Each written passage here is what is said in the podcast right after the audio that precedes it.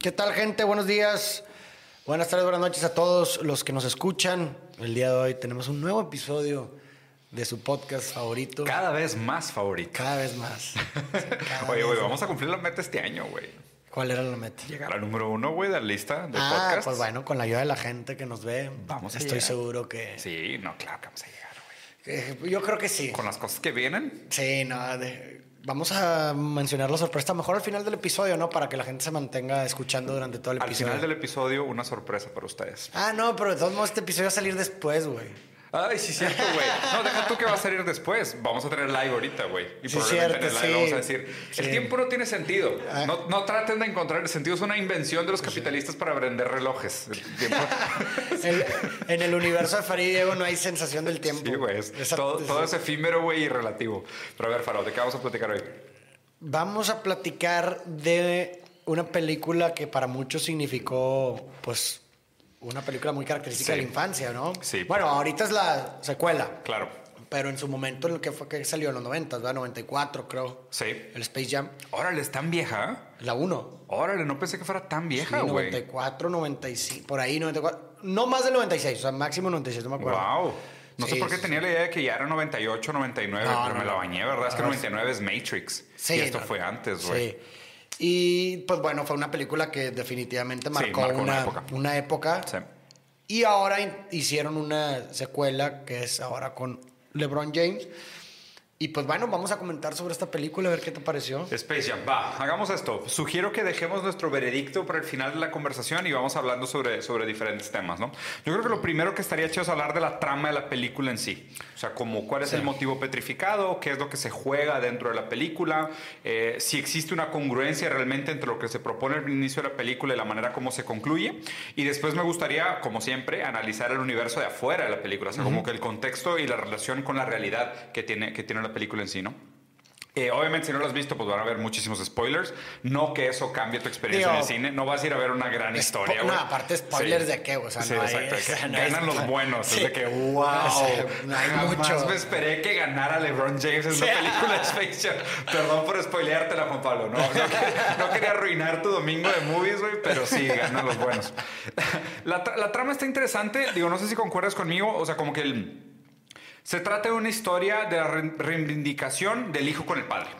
Por supuesto. O sea, es el hijo de LeBron, de LeBron James reivindicándose con LeBron James y eh, esclareciendo o solucionando esa, esa dinámica padre-hijo, ¿no? Sí, se muestra a LeBron James como este padre que quiere que su hijo sea como él quiere Ándale. que sea, Ajá. ¿no? Que en este caso quería que fuera un basquetbolista. Y como que te ponen, si te acuerdas, un flashback de cuando LeBron era Niño. chiquito. Digo, obviamente no es de la vida real, o sea, está adaptado ahí. Claro. Pero te ponen que el personaje de LeBron cuando era chico también estaba jugando videojuegos y como que a él se lo reprimieron. Entonces, como Sí. que de cierta forma está replicando lo que hicieron con él, con su hijo, de que no juegue Claro. videojuegos, sino que se dedicara exclusivamente al básquetbol. Y pues se ve que su hijo realmente lo que quiere es dedicarse a los videojuegos. ¿verdad? Entonces, pues así más o menos empieza, Mm. Sí. ¿verdad? La trama. Y, y está interesante esa, esa premisa de, digo, a ver, o sea, pues es verdad, ¿no? O sea, imagínate como padre, si tú de chico te reprimieron algo, pero esa represión te llevó a tener una vida de grandes éxitos, pues tiras la falacia narrativa de, ah, si reprimieron mis placeres cuando yo era pequeño, pues esto fue lo que causó que yo fuera una persona tan enfocada, tan dedicada, como que tienes esta noción de, a mí me funcionó este camino, este es el camino del éxito, ¿no? Y se lo tratas de imponer a tus hijos.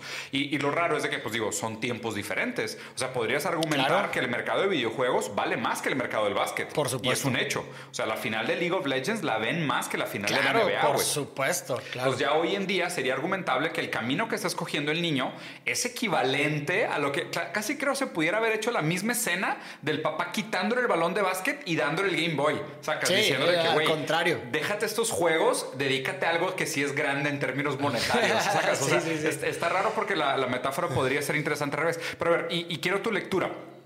¿Se logró resolver ese conflicto entre padre e hijo? O sea, cu- ¿cuál es la metáfora que LeBron le quería enseñar a, tu- a su hijo?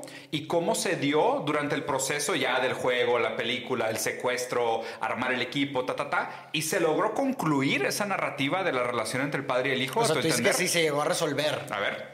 ¿Cómo acababan? A ver, acababan que, bueno, tienen el juego, están en el equipo, este güey, juega- el, el- el- el hijo se cambia de equipo con el, Con el malo, papá, con sí. el papá. Ah, y luego acaba con el campamento, ya me acordé. O sea, que van al campamento y que el papá le dice, ah, te voy a llevar al, al de juegos, al de videojuegos en vez del de Claro. básquetbol. Que me parece que es una forma de, pues, como que de apoyar o de mostrar un apoyo a lo que Claro. él quería hacer de su, de su vida, ¿no? Entonces, en ese sentido me parece, pues, que sí. O sea, que de cierta forma el, el LeBron como agarra onda, toma la conciencia de, de que, pues, estaba quizás reprimiendo un deseo. O más bien quería que su hijo fuera como él quisiera que, que él... Que, Claro, que, que está esta, que está esta frase que se repite mucho en la, pelu- en la película y de hecho también es el mismo problema que LeBron James resuelve con el equipo de los Looney Tunes. O sea, que es you do you. O sea, haz lo tuyo. Haz lo hazlo, tuyo. hazlo a tu manera, ¿sabes? Como que él al principio lo que estaba tratando de hacer es que, que todos los Looney Tunes jugaran como él y se dio cuenta que mientras más ta- trataba de forzarlos a que actuaran como él, pues es que ellos no son LeBron James. Entonces cada quien hacía lo suyo, ¿no? Y lo, lo raro de todo esto, te voy a decir mi análisis, güey. O sea, primero, a mí sinceramente me molestó bastante que, que no se trata de, o sea, no se trata de básquet. O sea, Sí, por supuesto. se Ni siquiera el juego. Ni siquiera el juego. Ni siquiera el juego. Eso, la neta me molestó A mí bastante. también, se trata de gaming. Claro. O sea, se trata de videojuegos, ¿no? Y es bien interesante porque, o sea, obviamente el tema de los puntos, ya cuando empiezan de que van perdiendo Sí, mil a cinco, que es como No, que, no, güey, no, así o se sea, no- mamaron. es que no entiendo, ¿sabes? O sea, no entiendes, tipo, es diferente porque en el básquet es de que voy cuatro puntos abajo, dices, güey, cuatro Entiendes puntos la abajo, dinámica. ajá, pero si vas tres puntos abajo, dices, ah, bueno, estoy a una canasta de tres Claro, puntos de alcanzarlo. Cuando dices, voy mil a cincuenta, es como que, ¿cómo, Aparte, güey? sí, güey, aparte calificando el style y la Sí, chingada y es de que- Puta, pues cuántos puntos me van a dar por este ¿Y, estilo, y quién lo califica, güey? ¿Sabes? Sí. O sea, es completamente arbitrario. Se me hizo, o sea, eso me molestó demasiado porque siento que como que le baja la atención a la película. Por o sea, salen en el medio tiempo mil puntos abajo y dices, güey, pues que es una chilerada, güey. Sacas, o sea, se van a sacar un as de la manga que los va a alcanzar y sabes que van a ganar. Entonces va a ser una estupidez, güey. O sea, como que ya, desde que empieza el juego, te lo juro que para mí fue que nambe, güey, pinche mugrero. O sea, no, eso, eso sinceramente no me gustó. Pero lo otro es que, a ver, sí está este tema de resolver el problema de sé tú mismo, ¿sabes? Y pues obviamente, pues esto también es un leitmotiv que hemos visto muchísimo Claro. en Hollywood de encuentra tu esencia y Como cuando el te soul. encuentres a ajá, como soul, exactamente. Cuando te encuentres a ti mismo, ganas, ¿sabes? De que cuando te encuentras tu identidad, entonces es una película que de nuevo promueve el individualismo, ¿ok? Sí. Pero luego promueve el individualismo desde dos ángulos y los dos ángulos se me hacen malos, güey. Porque haz de cuenta que la propuesta del equipo de LeBron James versus el equipo del- de la inteligencia artificial Sí. es el equipo de LeBron James lo que pr- prácticamente es el pull yourself by your bootstraps. O sea, es meritocracia. Es esfuérzate, dedícate, entrena desde el principio. ¿Te acuerdas? En su casa Sí, era claro, de que, güey. güey, ponte a entrenar, suelta los videojuegos. Entonces, LeBron James eh, representa el individualismo meritocrático, que es individualismo de échale ganas, y el otro vato, la inteligencia artificial, es el individualismo también, pero a través del hack. O sea, a través de los atajos, Claro. ¿sabes? Porque todo el tiempo era de que, güey, no te preocupes, con un atajo vas a ganar, con un atajo te va a salir, y siempre hay maneras de sacarle la vuelta al sistema. No te esfuerces, nada más busca, busca, busca hackear, ¿no? Él mismo cuando construyó su personaje le puso 10 puntos a todo, güey, Claro. O sea, se hackeó a sí mismo, güey. Los jugadores también, Todos que eran jugadores, que son jugadores de la NBA, güey, De los, los, los Goons. hackeados, Ah, exacto, hackeados. todos hackeados. Pero ahí te va lo raro. ¿Cómo ganan los Looney Tunes? Con un glitch. Ganan hackeando. Sí, sí, sí. Con el glitch que tenía en el videojuego al inicio, ¿no? Que Es tenía que un movimiento especial que El hacía. de, el de LeBron, James. sí. Entonces, cuando hacía el de que two steps to the side, one step back y shoot, hackeaba. O sea, se cuenta que se Se glitchaba y bugueaba. ganaba. Entonces, se me hace demasiado raro porque, pues digo, LeBron James se supone que es el que representa el trabajo duro, pero ganan con un glitch. Claro. O sea, ganan Sí, hackeando, sí, güey. sí. Entonces, como que, ¿cómo, güey? O sea, usaste la táctica del malo, güey, para ganarle al malo que era el hacker. Es de que. o sea, se, se me hizo así como que, güey, o sea, seguramente nadie va a hacer este análisis en serio. Sí, claro, claro. Pero hay un, hay un problema argumentativo muy grave ahí, pero muy, muy grave. ¿Tú crees que se hayan dado cuenta? O sea, que lo hicieron a propósito, yo no creo. Yo no creo. A mí se me hace que simplemente les valió madre. Sí, sí, sí. O sea, simplemente fue algo que se dio en el guion. y- Porque tenían que poner a alguien en riesgo. Claro. Entonces pusieron en riesgo a los Looney Tunes y así que fue a Box, ¿verdad? El que Que en Bunny, exacto. exacto. Que ahí hay otra meta narrativa interesante. Digo, la película entera es un comercial de dos horas.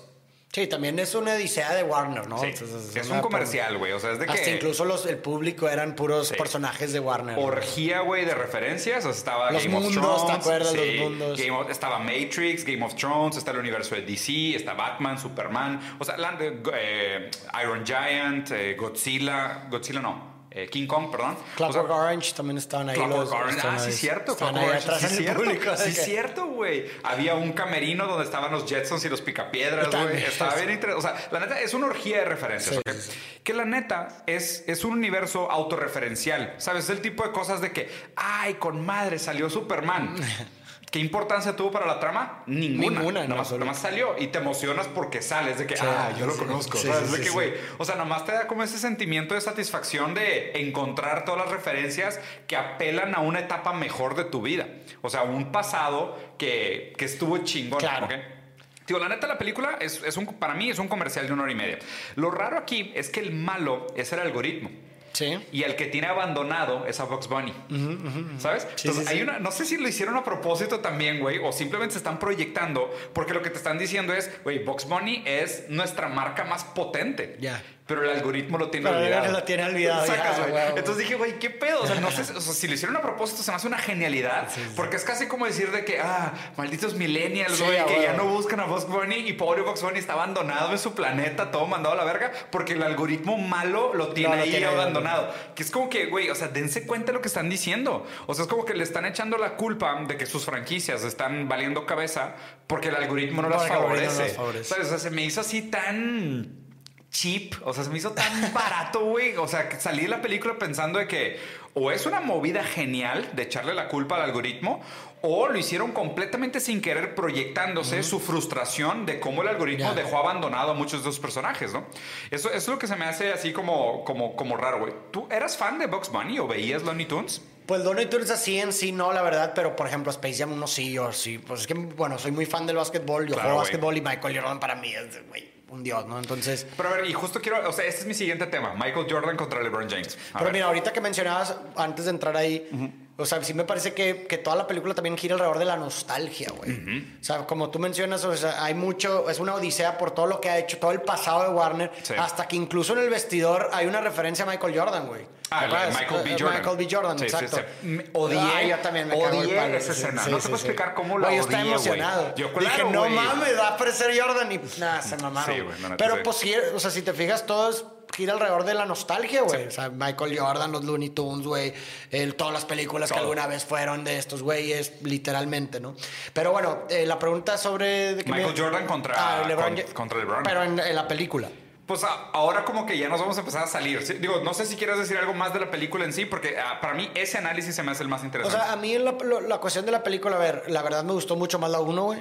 Y, a ver, Mm. No quiero, compara, no, no, no, ajá, no estoy diciendo que no le vaya a entretener a los niños de hoy, la verdad, no estoy diciendo eso. Simplemente creo para mí que la 1 tiene mucho mejor trama. Esa es otra pregunta. ¿Para quién es esta película? Sí, pues definitivamente me parece que la dirigieron a las nuevas generaciones, ¿no? O sea, los nuevos niños de gaming y todo eso. Por eso la trama tiene que ver con gaming. Con tanto con gaming. Exactamente. Pero es, lo- pero es lo que yo creo, güey. Pero está raro porque justo, o sea, lo que... Bueno, pues no es que no sé, a lo mejor le apela diferente a los niños, pero como dices, es una película muy nostálgica. Sí. A un niño le va a valer, eh, güey. O sea, Clockwork Sí, un, Orange... ni- un niño que vea esto y vea la escena de Michael Jordan me decir, ah, chinga, ¿y ¿Quién es Jordan? y ¿Quién es Jordan, güey? No, que es Clockwork Orange. Clockwork Orange, o sea, exacto. ¿qué son los Jetsons? ¿Qué son los Picapiedras? ¿Qué onda con ese Superman de los 70, Sí, sí, sí, O sea, claro. yo, yo siento sinceramente que como 70% del contenido de la película está hecha para nosotros, o sea, nostalgia. Para la gente que vio la 1, vivió en esa época, vio todas las películas que vinieron después, Matrix, Iron Giant y lo que Claro. tú quieras, y llegas aquí y es una orgía de referencias, güey. Pero para un niño es como que no. Sí, no, no le sea, hacen sentido Siento que la película quedó perdida entre una trama demasiado infantil con notas demasiado millennials y centennials del tema de videojuegos, avatar, inteligencia artificial,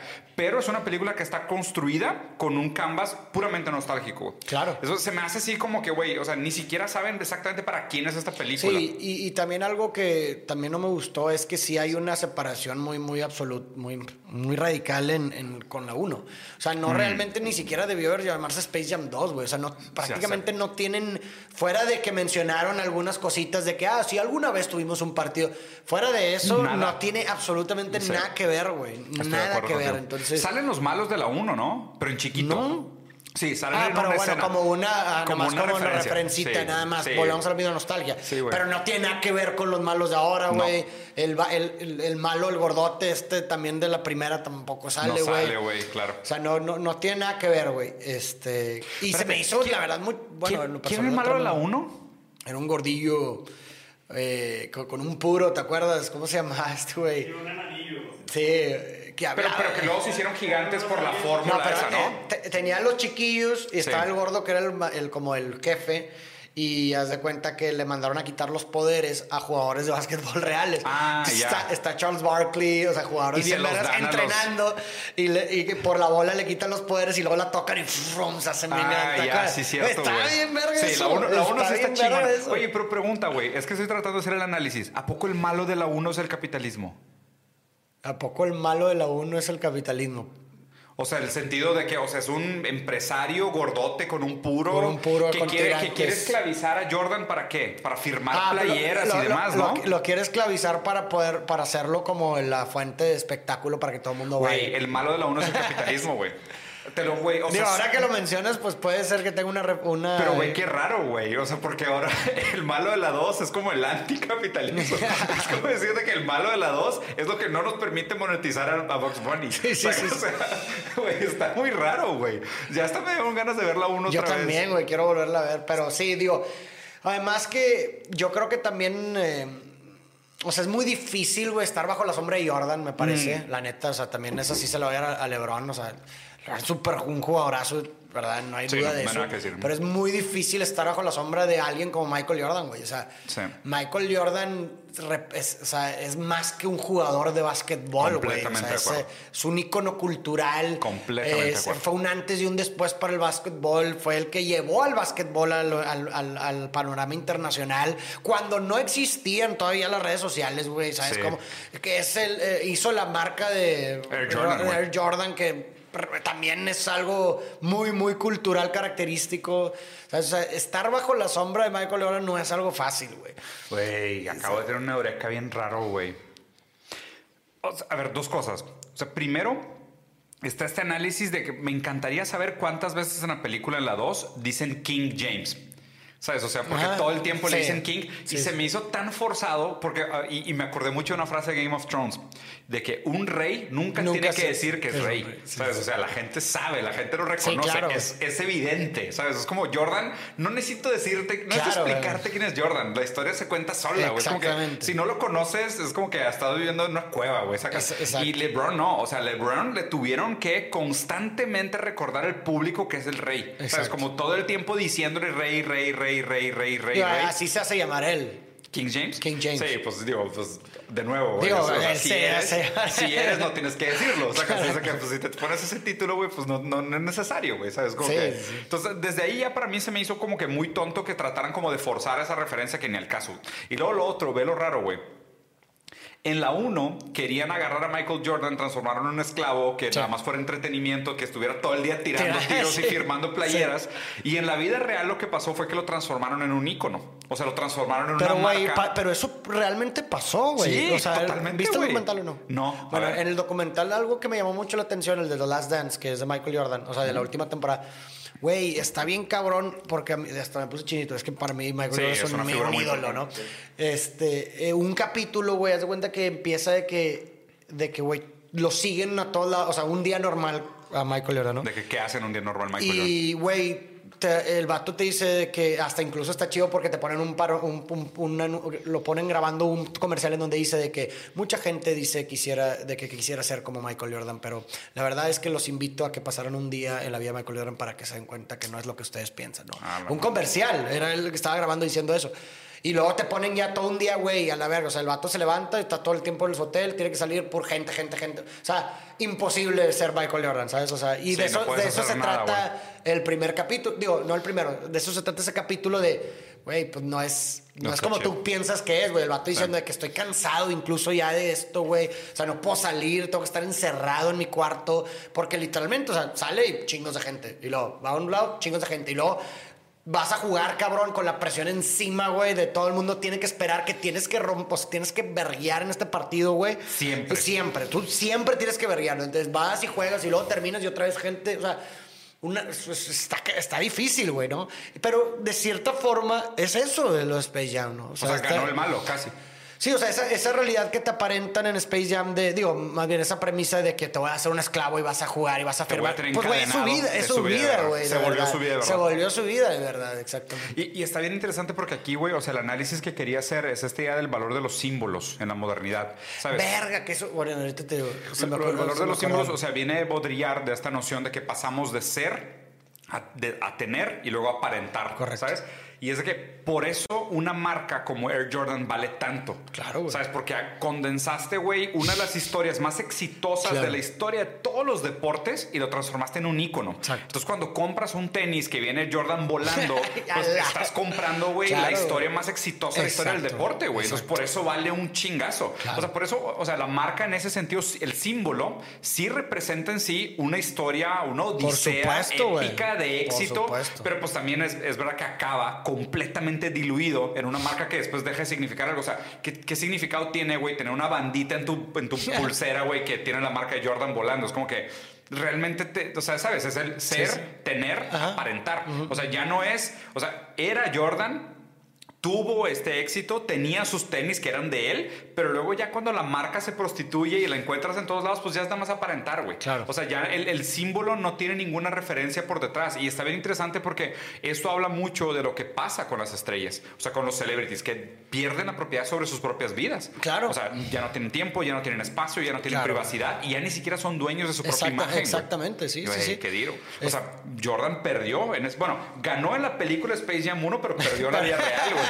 Sí, güey, neta. Sí, sí, sí. Te lo juro que sí. Y luego, o sea, ahorita que mencionas lo, que estabas diciendo, se me, me acordé ahorita que fui a Chicago, eh, que fui al estadio de los Chicago Bulls como Ya. fan de Jordan y, Ah, que- y en la famosa estatua de Jordan, ¿no? Entonces me tomé una foto ahí. Y estando ahí me, me quedé pensando, güey, de que, del fenómeno que estaba sucediendo en ese momento. Porque yo decía, güey, no era, no era la única persona que estaba ahí tomándose fotos en ese lugar. Y no había, no, había otra razón por la cual ir a ese estadio en ese momento, porque fuera no hay, no hay temporada ahorita más que para irte a tomar de huevos. Una semana después de que yo fui, Ronaldinho se fue ahí a tomar una foto en la Ah, estatua. la madre. O sea, it's a thing, ¿sabes? O es, una, es una cosa. Pero lo que yo me, me quedé pensando es de que, güey, qué cabrón. Que normalmente estás como. O sea, este sentimiento de quererte tomar fotos con estatuas o cosas así, normalmente se da con figuras que ya no viven, güey. Si te das cuenta. Es lo- ver, o sea, yo me, a ver, ¿a me dónde quedé, vas con o sea, esto? me quedé pensando en eso que se me hizo bien cabrón. O sea, yo decía, güey, este güey con el que, esta estatua con el que estoy, este güey sigue vivo, cabrón. O sea, este güey, ¿sabes cómo? O sea, no es como que, ah, la mano, no, hace, hace 200 años este güey fue una verga. No, Jordan no, este está en güey algún lugar una sí, Sí, estamos todos los que estamos aquí tomándonos una foto con una estatua. Pero luego dije, no, güey. No, no, no, no, no. Es que no. Este ya no vive, güey. O sea, este Jordan, este güey Ya no Jordan, el que ya no existe, güey. Está muerto en vida. Está muerto ese Jordan. O sea, ya no, tú ya no puedes ir a un juego de los Bulls, güey, a ver a este Jordan. Este, este Jordan está muerto, güey. Es- eso es ¿Sí 100% me explico? O social sea, espectáculo, güey. pero sí, sí me, sí me entiendes. Sí, O sea, eso es lo que 100%, ese, no ese es el fenómeno que Está está pasando. está chingón el o sea, no es, no es lo mismo yo toparme a Jordan ahorita de que, ah, qué pedo, Todo a bofo, este. Jordan, güey. Que ya no puedo ver, ya no te puedo ver jugar básquet, güey. Ya no puedo ir a un, es- un partido de este Jordan, güey. Con razón ¿Sabes? valen los NFTs de las clavadas de Jordan, güey. Porque es como adueñarte de una parte de su historia Claro, en su momento de éxito. Sí, sí, sí. Porque, güey, es, es verdad, hace poquito vi un güey que se tomó una foto con Ronaldo. O sea, no Ronaldinho, Ronaldo. Ronaldo, Nazario, sí. Nazario.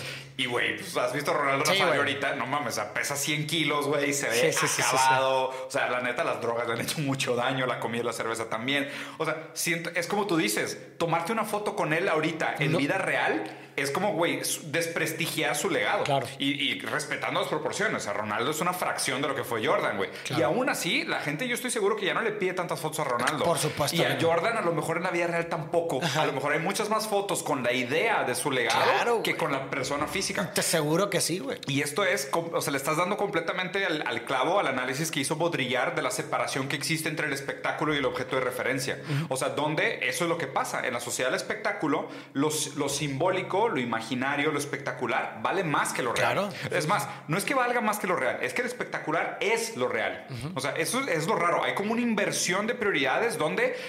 Es que, y, y está bien chingón. Le voy a hacer una diferencia entre simular y des- dis- disimular. ¿Te das cuenta? Como una... Disimular. Disimular, André, perdón, en español es disimular. Es simular y disimular, ¿ok? El simular es aparentar tener propiedades superiores a las que tienes. Y disimular es esconder, es esconder. esconder las propiedades negativas que tienes, ¿sabes? Entonces, por eso dice que vivimos en una sociedad espectacular, porque lo que hacemos siempre es simular. Simular. Es porque sim- simulamos tener los tenis de Jordan que me dan un super atributo, ¿sabes? Pero está cabrón lo que dice. El que simula tener una enfermedad presenta los síntomas de la misma. Entonces está, está cabrón cómo nos apropiamos de estas características, marcas, símbolos, logotipos, ¿sabes? Estatus, o sea, símbolos, o sea, no sé, productos de consumo que son espectaculares para esconder una carencia, o sea, para esconder el hecho de que no tienes nada de eso, güey. Claro, ¿Sabes? sí, Porque, sí. o sea, si tú- si- la, la pregunta aquí sería, ¿necesitas tenis de Jordan para decir que eres bueno para el básquet? No, por supuesto que no. ¿Necesitas que todo el tiempo te estén diciendo King? Pero ahora, ahora, ahora. A ver. Más bien, influye como un efecto super, digo, como un objeto de superstición de que tener tenis Jordan te haga mejorar tu rendimiento en el partido. Yo creo que sí, güey. Te escucho. ¿Tú crees que Yo sí? creo que sí. O sea, obviamente si tú le atribuyes, o sea, si tú le atribuyes ese poder, Un superpoder. a, a esos tenis de que, güey, yo es que yo quiero jugar con unos tenis Jordan, yo sí creo que puede influir en que mejores tu sientas juego. esta inspiración, esta Por euforia de, sí güey, creo. o sea, este- sí, es como volar, o sea, sí. es- cada quien se crea sus propias puñetas mentales y sus mentiras. O sea, si tú crees, o sea, yo creo. Obviamente, eh, en- depende del caso, ¿va? Pero si alguien dice, güey, es que cuando me pongo calzones rojos, cabrón, eh, doy mejores conferencias, cabrón. Yo creo que sí, o sea, yo creo que sí, sí, lo, sí va a pasar. No porque los calzones rojos tengan un superpoder, no, güey. O sea, Sino por porque por la predisposición que tú estás teniendo al objeto, güey. Yo creo. Aquí estás coqueteando mucho con los coaches, con los gurús, güey. No, no, no, no, no, pero- no, pero ¿Qué? una cosa es O sea, no afirmar- todo es mental, pero algunas No, no, cosas no, sí. por supuesto no. No, obviamente. O sea, lo que, Es madre- lo que- es madreada, güey. No, ya sé. O sea, lo que estoy tratando de decir es que no es el objeto per se lo que es la causa No, de tu- o sea, totalmente, Sino sí, sí. Ese, es ese juego, ese dialéctico entre el poder que le estás atribuyendo al objeto y la superstición y que puede tal vez. Sí, eh, jugar un efecto. O sea, a lo vamos a suponer, o sea, los límites todavía se establecen por lo físico, pero tu exigencia de ti mismo sí puede ser modificada por una superstición. En ese sentido estoy completamente Eso de acuerdo. Vamos a suponer, o sea, tú tienes tu capacidad física de rendimiento, pero ¿qué tanto le vas a sacar provecho a tu capacidad física? A lo mejor sí tiene algo que ver con lo mental. Ahí estoy, estoy completamente de acuerdo. Lo raro es que también podría jugar un efecto placebo. O sea, porque te- Claro, te, por puedo argumentar, te puedo argumentar lo contrario. Como decir, el vato que trae los tenis de Jordan, que cree que va a jugar mejor, pues a lo mejor dice, güey, pues ya traigo los Jordan, güey. Versus un güey que dice, güey, yo traigo unos pinches tenis de, del Oxxo, de Soriana, güey, que no tienen ni marca. Me la voy a tener que pelar el triple que el otro vato que viene todo trajeado con Jordan de último modelo. Claro. O sea, entonces, de la misma manera, me parece que, o sea, y, y te estoy dando la razón en el sentido de que el efecto mental puede influir a los dos, pero el, el- el negativo inclusive puede ser más que el aspiracional. Ah, por- claro, Es, es lo claro, raro de esto, güey. Sí. O sea, que, que- que sí. creo que puede funcionar de los dos lados, Por ¿no? supuesto, O sea, por como, supuesto. como Cuba ganando medallas de oro, güey. Claro, claro, Que, o claro. sea, no supuesto. tienen el equipo, no tienen el entrenamiento, no tienen infraestructura y aún así le roban medallas. O sea, no, no me sorprende que países como China y Estados Unidos y Rusia hagan ahí en las medallas de oro, güey. O sea, sí, Sí. con la infraestructura que hay por detrás, la lana que hay por detrás, la preparación, las drogas, pues, güey, claro que se van a llevar la mayoría. Lo raro es cuando Venezuela gana una medalla de triple salto, que es como que, ¿cómo, güey? O sea, ni comen sí, bien. Es de que, ¿cómo le hizo, güey? O sea, eso es lo que se me hace impresionante. Por eso me parece interesante el análisis que dices, pero lo interesante es verlo a los dos lados. Claro. Y de los dos lados puede ser verdad. Por que tenga un supuesto, efecto sobre tu, supuesto. sobre tu percepción de tu rendimiento, de tus capacidades y demás. Está, está chido. Ahora sí, predicto de la película Space Jam 2. en una escala frutal. ¿Cómo la calificas? De. Es madreada, sí. sí. Sandía echada a perder, güey. Sí. eh, pues la verdad, del 1 al 10, le pondría un 4, güey. Órale, duro, güey. Es que soy bueno, o sea, sí, las- soy muy peliculero. No, no, no, no, no estoy, no estoy en desacuerdo. Déjame ver si es un 4.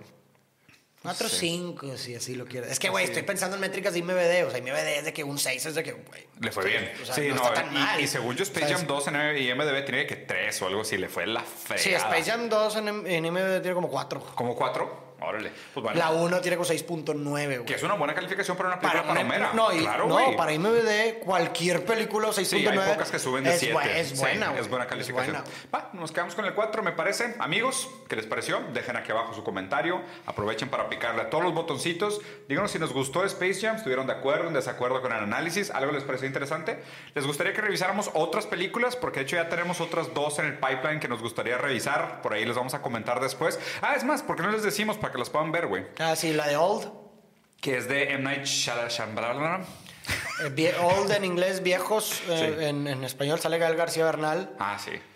Este, está en el vamos cine. a revisar. Está en el cine. Y la de Green Knight, que es del estudio Va a salir. A24, que sale muy pronto también. Excelente. Esas dos películas nos interesa revisarlas, entonces aprovechen el aviso de este podcast, vayan a saber y después las vamos a platicar aquí. Raza, nos vemos.